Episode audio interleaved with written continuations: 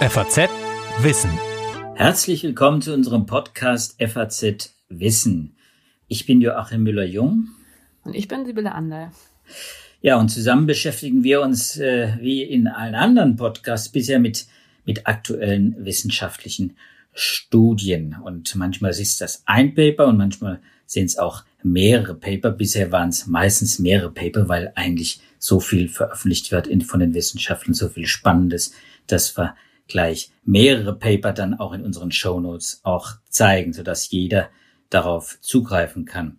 Ja, wir sprechen dann äh, jetzt auch darüber, was das Besondere an diesem Paper ist und oder an den Papern, die wir heute behandeln und warum diese Studien wichtig sein können für alle. Ja, Sibylle und ich, wir sind beide Wissenschaftsredakteure im Ressort Natur und Wissenschaft der FAZ. Ich bin äh, der Biologe und mache auch die Klimaforschung. Äh, Sibylle ist äh, promovierte Astrophysikerin und Philosophin.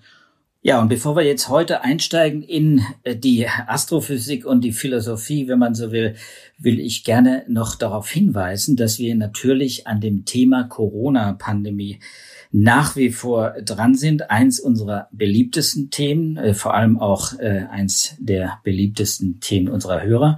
Und da die Corona-Pandemie natürlich weiterläuft, die ist längst noch nicht überstanden und warum es natürlich auch für uns spannend ist, nämlich weil inzwischen Tausende von Papern herausgekommen sind, jeden Tag neue spannende Erkenntnisse aus der Corona-Front, werden wir uns diese Woche auch nochmal mit Corona beschäftigen. Und zwar werden wir uns dann am Freitag mit den Langzeitfolgen einer Corona-Infektion beschäftigen. Ein Thema, das jetzt äh, sehr interessant ist, weil es ähm, weil man doch einige klinische Daten auch inzwischen gesammelt hat. Aber das ist ein ganz anderes Thema, Sibylle. Wir fangen heute an äh, zuerst und äh, wir werden auch die Zeit damit ausschöpfen mit einem Thema, das uns so gewissermaßen an die Grenzen der äh, Technik und an die Grenzen, wie soll man sagen, des äh, des, Ein, mm, des Einbildungsvermögens äh, von zum Beispiel Biologen, wie ich das bin, äh, führt. Es geht nämlich um Gravitationsphysik. Erzähl uns, was du heute mitgebracht hast. Ja, ich habe mir gedacht, natürlich, Corona ist wichtig, aber ab und zu mal wieder einen Blick in den Kosmos schweifen zu lassen, das kann auch nicht schaden. Zumal es in der vergangenen Woche ein sehr spannendes neues Paper gab vom LIGO-Konsortium. Das ist dieses große Gra Gravitationswellenkonsortium zusammen noch mit Virgo. Das ist das Europäische Observatorium in Italien, was da auch noch mitgemacht hat, ähm, das uns vor einigen Jahren, 2017, die erste direkte Entdeckung von Gravitationswellen beschert hat. Das ist natürlich in der Tat ein abstraktes Thema. Stimmt, wie du sagst, es ähm, stellt unsere Vorstellungskraft vor einige Herausforderungen. Aber es ist nichtsdestotrotz ein wahnsinnig spannendes Thema mit einer sehr, sehr spannenden Geschichte. Und dazu kommt, dass ich vorgestern den Nobelpreisträger, einen der Nobelpreisträger, die für die Entdeckung der Gravitationswellen ausgezeichnet wurden, im Zusammenhang mit dem Lindauer Nobelpreisträgertreffen getroffen habe. Und also insofern habe ich jetzt sehr viel Motivation, ein bisschen über Gravitationswellen zu erzählen und vielleicht auch der Vorstellungskraft ein bisschen auf die Sprünge zu helfen. Aber am besten, wir fangen erstmal mit dem Paper an was du ja schon angekündigt hattest. Ähm, das, wie gesagt, das kam in der vergangenen Woche raus in den Astrophysical Journal Letters. Und das Besondere an dieser Detektion, es wurde wieder eine neue Gravitationswelle gemessen von diesen drei Observatorien, zwei in Amerika, eins in Italien. Ähm, und das Besondere an dieser Gravitationswelle ist, dass sie von einem Zusammenstoß zweier wieder sehr kompakter Objekte stammt, auf der einen Seite ein schwarzes Loch und auf der anderen Seite ein Objekt, was sehr rätselhaft wirkt. Und zwar deshalb, weil es eine Masse hat, die ist zu hoch dafür, dass es ein Neutronenstern sein kann und zu leicht für ein schwarzes Loch. Also, kurz gesagt, neues Gravitationswellensignal stammt vom Zusammenstoß zweier Objekte. Das eine davon ist ein schwarzes Loch und beim anderen weiß man nicht so recht, was es sein kann. Und so Rätsel sind natürlich immer sehr, sehr spannend und ähm, insofern ein Paper, was wahrscheinlich viele Diskussionen anregen wird und was für einige Fragezeichen sorgt. Und man muss, glaube ich, zu dem, für alle Nicht-Astronomen unter uns zu denen ich mich ja auch zähle, eben äh, dazu sagen, Gravitationswellen kann man nicht mit Teleskopen sehen. Das ist, glaube ich, ganz wichtig äh, zu, zu erwähnen. Äh, vielleicht gehen wir nochmal einen Schritt zurück, bevor du genau. auf die, die interessanten Details kommst, sollten wir vielleicht nochmal die Gravitationswellendetektion, also wie man sowas überhaupt misst und wo man es misst, äh, mal kurz erläutern. Genau, das war jetzt sozusagen die Anfütterung, da wollen wir heute hin, aber ich würde sogar noch einen Schritt weiter zurückgehen.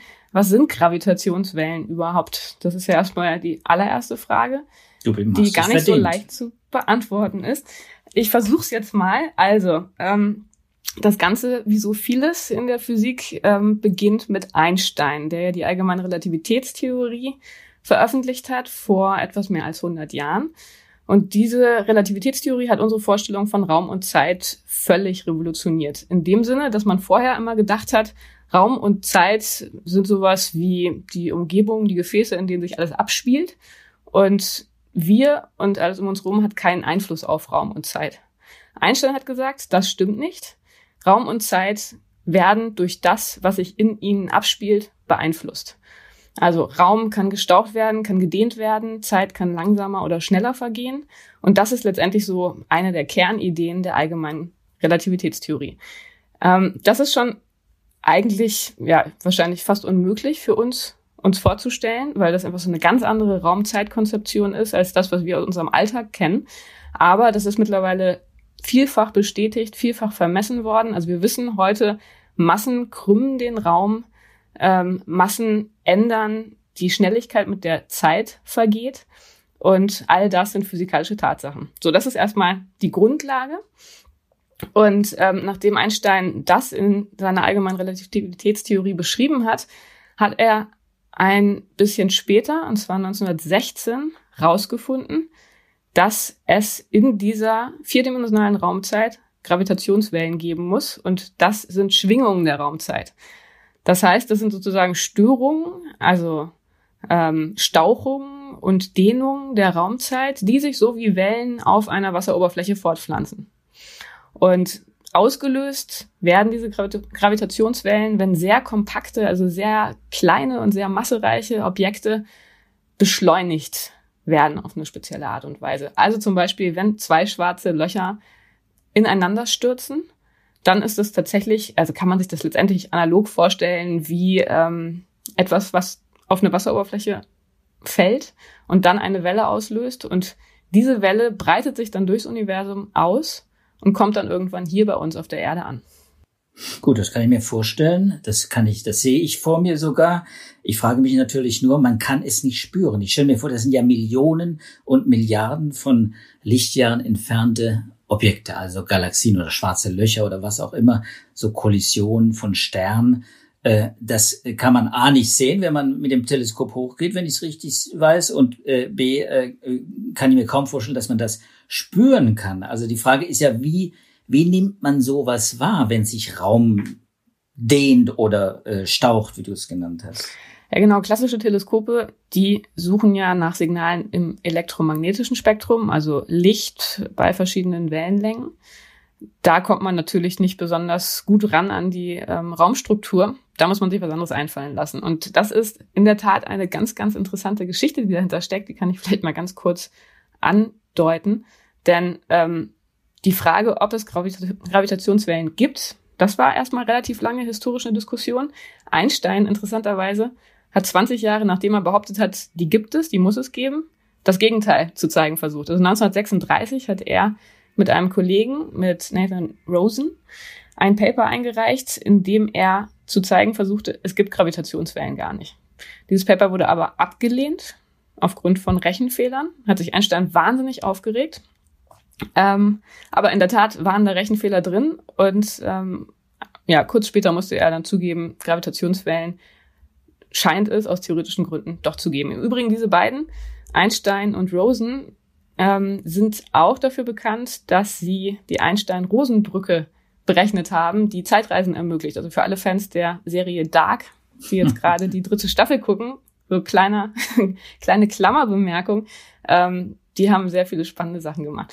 So, aber die Gravitationswellen, ob sie wirklich gibt, das war insofern lange Zeit gar nicht so ganz klar. Dann irgendwann waren sich die Physiker einig, okay, die muss es geben, aber dann war die nächste Diskussion, ja, wahrscheinlich sind diese Stauchungen und Dehnungen so schwach, dass man sie niemals messen können wird. Hat denn Einstein eine Idee schon gehabt, wie man sowas messen kann? Weil es ja eben sehr also, minimal ist. Er war sich, glaube ich, ziemlich sicher, dass man es nicht messen können würde, denn es sind wirklich winzige Längenänderungen, die durch so eine Gravitationswelle hervorgerufen werden. Und das war dann erst so in den ähm, 50er, 60er Jahren so, dass da die Physiker angefangen haben, einen gewissen Optimismus zu entwickeln, dass das schon möglich sein würde. Ähm, Feynman, Richard Feynman, auch berühmter Physiker, der war anscheinend der Erste, der bei einer Konferenz die Idee geäußert hatte, dass es möglich sein müsste, dass Gravitationswellen riesengroße Metallzylinder zum Schwingen bringen. Natürlich auch winzige Schwingungen, aber seine Überlegung war, dass man diese winzigen Schwingungen abgreifen können sollte und dadurch Gravitationswellen nachweisen. Also das wäre so eine Resonanzschwingung, die Zylinder würden sozusagen die Gravitationswelle verstärken und so könnte man es dann sehen. Und ein sehr talentierter, brillanter Experimentalphysiker, Joe Weber, hat sich dann dran gemacht, diese Detektoren zu bauen, hat also riesige Aluminiumzylinder gebaut und versucht, Gravitationswellen damit nachzuspüren. Und dann kam die große Überraschung. In den 60er Jahren gab er dann plötzlich bekannt, ja, er hat Gravitationswellen tatsächlich nachgewiesen. Mit diesen großen Zylindern. Ähm, und zwar nicht nur eine, sondern gleich eine ganze Reihe von Gravitationswellen. Große Überraschung natürlich in der Community der Experimentalphysiker, große Aufregung. Viele haben versucht, das zu reproduzieren. Es hat nicht funktioniert. Und dann wuchsen die Zweifel. Und es wurde dann gezeigt, dass er an manchen Stellen Fehler gemacht hat, dass er vielleicht eine gewisse Motivation hatte, das wirklich sehen zu wollen. Also kurzum, er hat keine Gravitationswellen nachgewiesen, er hat Fehler gemacht und ab da war so das Grundvertrauen in der Community der Gravitationswellenphysiker erstmal ein Stück weit zerstört.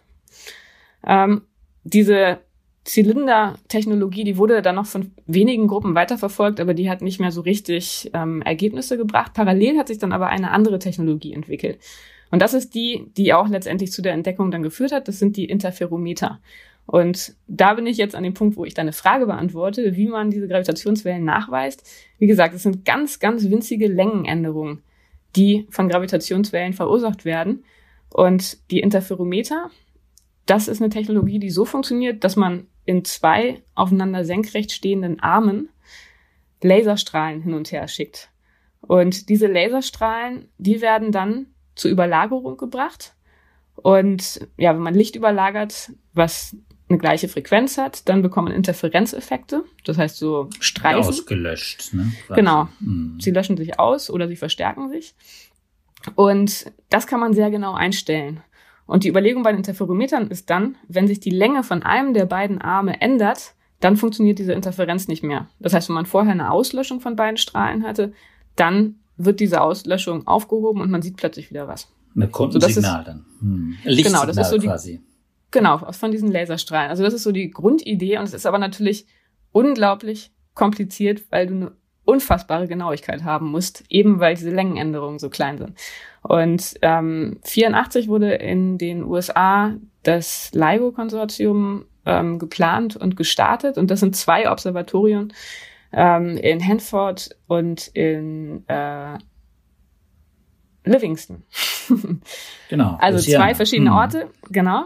Ähm, man braucht zwei von diesen Detektoren, weil man dann genau gucken kann, wenn ein Detektor ein Signal hat, dann weiß man, wie weit die voneinander entfernt sind und kann dann ausrechnen, wann die Gravitationswelle im anderen ankommen müsste. Das heißt, wenn man dann beide Signale hat, dann hat man eine größere Sicherheit, dass es auch wirklich eine Gravitationswelle war und nicht irgendein Störeffekt, der zufällig aufgetaucht ist. Aber jetzt hast du ein, jetzt hast du ein Stichwort gegeben, Störeffekt. Ich stelle mir vor, es muss doch auf der Erde unglaublich viele Störeffekte geben, dass man, dass man diese Genauigkeit erhalten, also dass man diese Messgenauigkeit erreichen kann, muss man ja eine Anlage bauen, die diese ganzen Stör- und Rauscheffekte, die man dann hat, auch wirklich ausschaltet.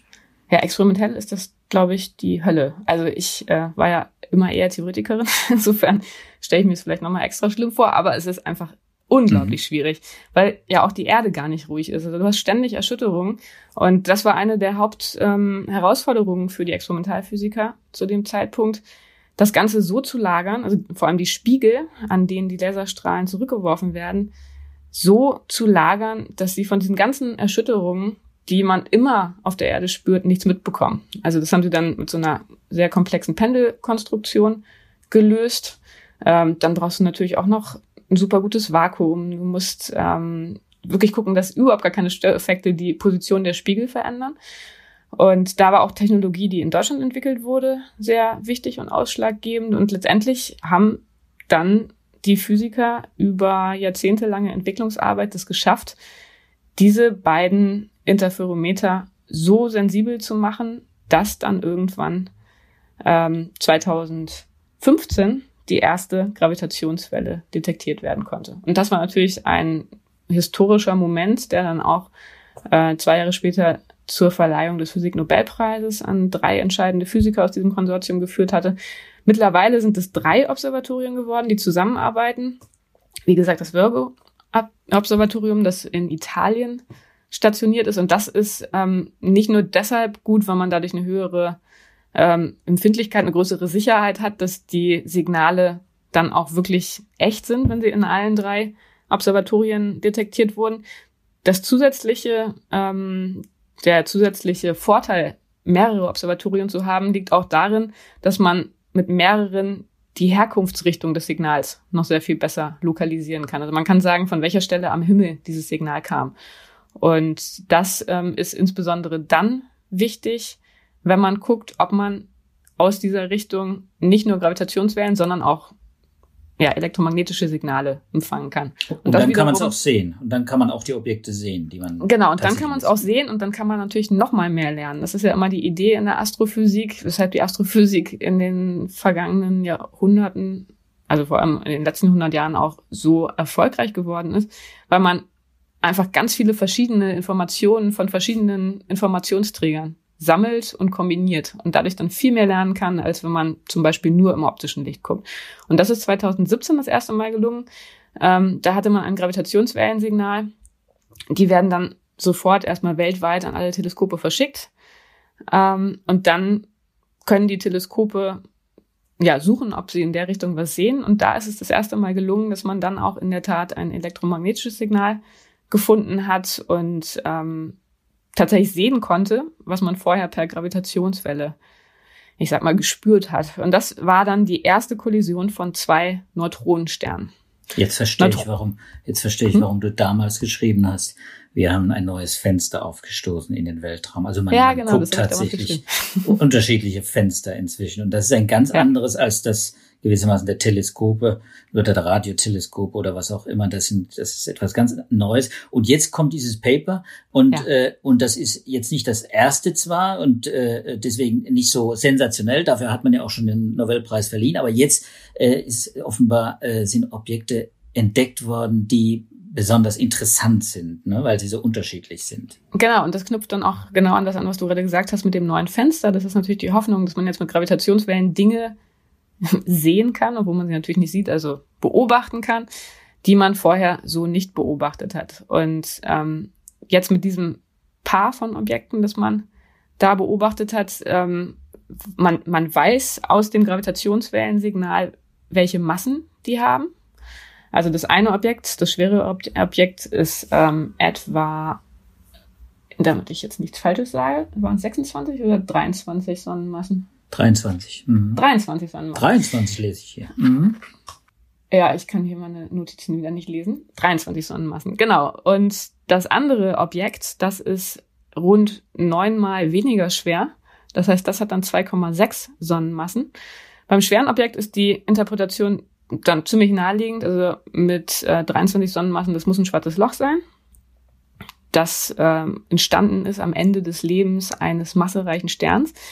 Das andere Objekt, das ist das, was den Astrophysikern Kopfzerbrechen verbreitet, äh, bereitet. Denn 2,6 Sonnenmassen, das ist eigentlich zu schwer, als dass es ein Neutronenstern sein kann. Ein Neutronenstern, das ist auch ein Endstadium eines massereichen Sterns. Also Sterne am Ende ihres Lebens haben nicht mehr genügend Energie, um genügend Druck aufzubauen, um stabil zu bleiben. Dann kollabieren die. Mhm. Und dann ähm, werden die ganz schweren schwarze Löcher und die nicht ganz so schweren werden Neutronensterne. Neutronensterne sind aber auch schon so schwer, dass die Materie so stark zusammengepresst wird, dass ähm, die Neutronen sozusagen aufeinander liegen. Also es ist eine ganz exotische Form von Materie, die dann entsteht, die man auch nach wie vor nicht so ganz verstanden hat. Man weiß aber, dass diese Materie nicht beliebig stabil bleibt unter Druck. Und das ist das, wie man diese Maximalmasse bestimmt, die ein Neutronenstern haben kann. Wenn man sagt, wenn er dann sehr viel schwerer ist, dann kann diese Materie eigentlich nicht stabil sein. Mhm. So, und bei 2,6 Sonnenmassen ist es eigentlich zu schwer. Da würde man sagen, das widerspricht all unseren Erwartungen an die Stabilität dieser Materie. Also insofern interessant. Es könnte auch ein sehr, sehr leichtes schwarzes Loch sein. Allerdings ist es auch wiederum ein Wert, der für schwarze Löcher so nicht typisch erscheint und den man bisher auch nicht kennt. Und deshalb ist jetzt eine spannende Frage, kann man jetzt, wenn es wirklich ein Neutronenstern ist, was Neues über Neutronensterne lernen? Oder ist es einfach wirklich ein Ausreißer und es ist ein extrem leichtes schwarzes Loch? So, und das ist jetzt eine Frage, zum, die geklärt werden muss. Mm, Nochmal zum Verständnis. Diese beiden Objekte, die, die verschmelzen quasi dann. Genau. Und, und das beobachtet man äh, die Masseänderung oder was? Es muss, muss ja viel Masse bewegt werden, sonst kann genau. der Raum nicht gedehnt werden oder ja. gestaucht werden. Und genau, was also passiert also denn da? Kann man das beobachten? Mm, naja, also man kann es dann halt durch die Gravitationswelle beobachten. Man hat eine beschleunigte Bewegung, das ist ja das, was man braucht für eine Gravitationswelle, ähm, die nicht sphärisch symmetrisch ist. Gut, also man hat halt diese zwei Objekte, die aufeinander zu spiralen und dann schließlich verschmelzen. Und ähm, je näher sie einander kommen, desto stärker stören sie die Raumzeit. Und dann verschmelzen sie und dann sind sie letztendlich ein finales Objekt, also in dem Fall ein schwarzes Loch von einer Masse, müsste ich jetzt schon wieder nachgucken, die ähm, kleiner ist als die Summe von beidem, weil ja Energie durch die Gravitationswellen abgegeben wurde. Und diese Wellenform, die kann man sich auch sogar anhören. Die ähm, wird von LIGO auch oft als ein akustisches Signal übersetzt. Das ist so ein Chirp-Geräusch, also so ein, mhm. ja, hört man sich am besten mal an. Ähm, aber sehen direkt kann man das normalerweise nicht, also auch in diesem Fall jetzt speziell nicht, solange man keine elektromagnetischen Signale empfängt. Also das ist wirklich nur was, was man theoretisch berechnet. Man weiß, wie die Gravitationswelle aussehen muss die von so einem ähm, Ereignis erzeugt wird. Und das kann man dann mit dem vergleichen, was man beobachtet hat. Aber viele dieser Eigenschaften, nochmal zum Verständnis, die kann man in den Wellen, die die Wissenschaftler auswerten, die sie finden auf ihren Plottern, dann äh, herauslesen und das können sie interpretieren. Das heißt also extrem feine Veränderungen in diesem Verlauf der Kurve, die werden dann interpretiert. Verstehe ich das richtig? Ja, genau. Also der, die Länge des Raumes vereinfacht mhm. gesagt. Die ändert sich auf eine charakteristische Art und Weise. Das ist dann diese Form der Wellenfront, die beobachtet wird. Und aus dieser Form kann man ziemlich viel ableiten über das Ereignis, das dieser Gravitationswelle zugrunde gelegen hat. Noch eine Besonderheit äh, ist auch, dass man bei diesem Signal, was jetzt gerade veröffentlicht wurde, auch noch etwas darüber sagen kann, wie sich das ähm, schwarze Loch dreht, also der schwerere der beiden Partner. Auch wieder interessant, ähm, also den Spin des schwarzen Lochs, den kann man auch ähm, mit diesem Signal relativ gut abschätzen. Und das sind alles Dinge, die für die Theoretiker natürlich sehr interessant sein werden. Wenn ich das jetzt noch ergänzen darf, ich habe ja wie gesagt vorgestern ähm, die das Vergnügen gehabt, mit Barry Barish zu reden, der LIGO ähm, seit 94 geleitet hat. Und ähm, eigentlich ging es in meinem Gespräch um ganz andere Dinge, aber ich habe ihn zum Schluss noch mal ganz kurz gefragt, was er zu diesem Paper meint. Und ähm, ganz interessant, er war da eher ein bisschen zurückhaltend. Also er ist, so wie ich ihn kennengelernt habe, sowieso ein vorsichtiger Typ, der gerne auch erstmal lange daran zweifelt, was man da sieht, bis er dann ganz sicher ist, ähm, was man daraus interpretieren kann. Und jetzt bei dem Paper meinte er, naja, da muss man halt wirklich nochmal genau gucken. Es ist theoretisch eine schwierige Geschichte, solche Signale zu deuten, bei denen die beiden Partnern so extrem unterschiedliche Massen haben. Und ähm, also in, insofern so verkürzt mhm. gesagt, war seine Message, es ist sehr spannend, sehr interessant, aber man sollte da jetzt nochmal abwarten. Ähm, also er hatte ich den Eindruck, würde da jetzt noch nicht viel drauf verwetten, dass es jetzt wirklich ein ganz neues Objekt ist, was man da gefunden hat. Ja, noch was Spannendes, was wir vielleicht dann jetzt auch noch ankündigen können, denn das wird diese Woche in Nature erscheinen. Das werden wir aber nicht mehr als ankündigen, weil das kann auch nochmal ein großes Thema später werden. Ist ein Paper, vielleicht äh, erzählst du ganz kurz, äh, was es mit diesem Paper auf sich hat. Da geht es nämlich auch um LIGO, um diesen Gravitationswellendetektor. Und da hat man etwas ganz anderes gemessen, weil es eben so sensitiv ist, äh, konnte man da Quantenfluktuationen ermitteln.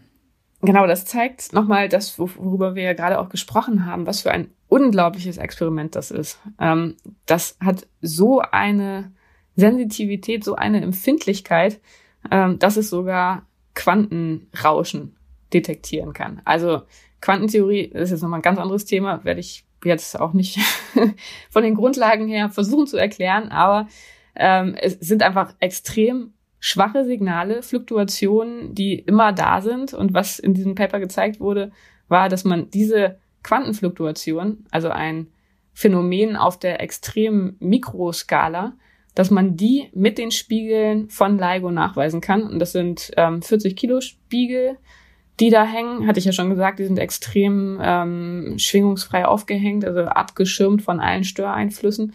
Und das ist natürlich schon mal ein interessantes Phänomen, dass ein Quanteneffekt einen direkten messbaren Effekt auf solche großen Gegenstände haben kann. Und ähm, ja, also wie gesagt, ich kann mich da nur wiederholen. Es zeigt, was für ein außergewöhnliches Observatorium LIGO ist und ähm, mit was für einer unvorstellbaren Empfindlichkeit das messen kann. Ich weiß nicht, hatte ich das vorhin schon erwähnt, dass die Längen ähm, einem Bruchteil eines Protonenradius ähm, entsprechen. Also die Längenänderungen, die man da misst, die sind wirklich unvorstellbar klein.